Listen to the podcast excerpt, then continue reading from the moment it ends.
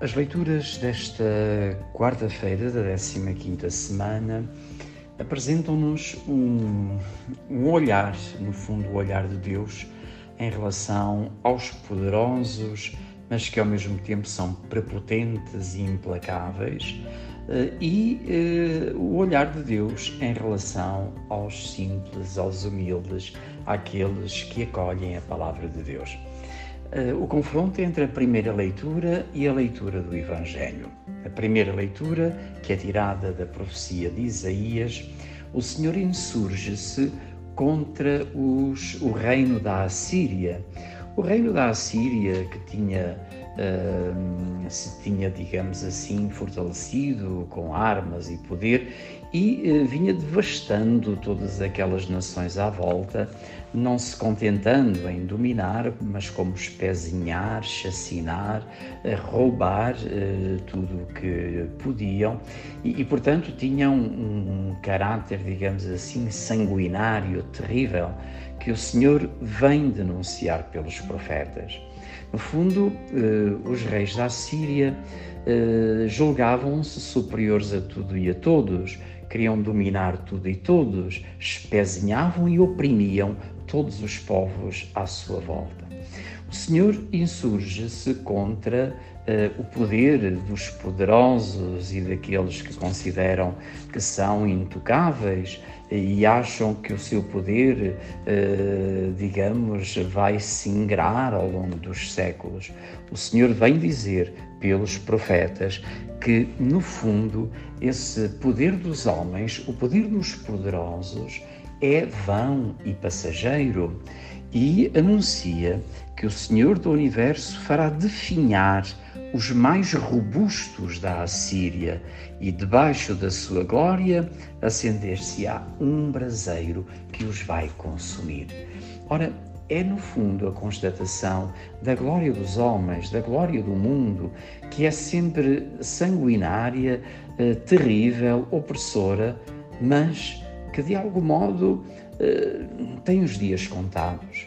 O Senhor anuncia uh, o poder iníquo daqueles que queriam dominar sem olhar a meios, sem uh, ter em conta os seus irmãos que eram dominados. Ora, este, este texto, que é um texto terrível, diríamos assim, na sua linguagem, é,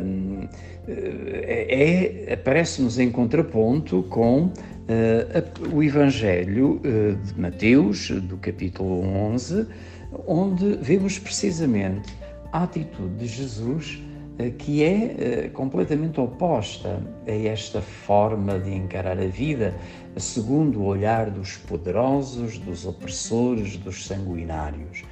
E por isso Jesus diz: Eu te bendigo, ó Pai, Senhor do céu e da terra, porque escondestes estas verdades, as verdades do Reino de Deus, aos sábios, aos inteligentes, aos poderosos, e as revelaste aos pequeninos.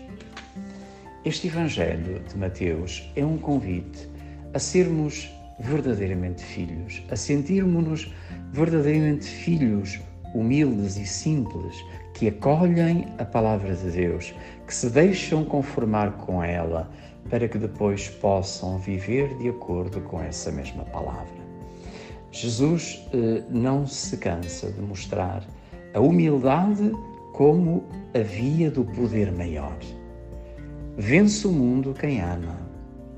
Está no caminho de Deus quem é capaz de ser humilde, quem é capaz de gerar a bondade no coração para que, seguindo os preceitos do Senhor, possa, pelo amor, vencer o mundo.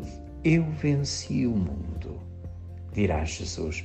E por isso mesmo nós seremos também vencedores se não optarmos pelos caminhos dos homens, da opressão, da violência, que a violência pode ter tantos tantas, uh, tantas expressões, não precisamos ser reis da Síria.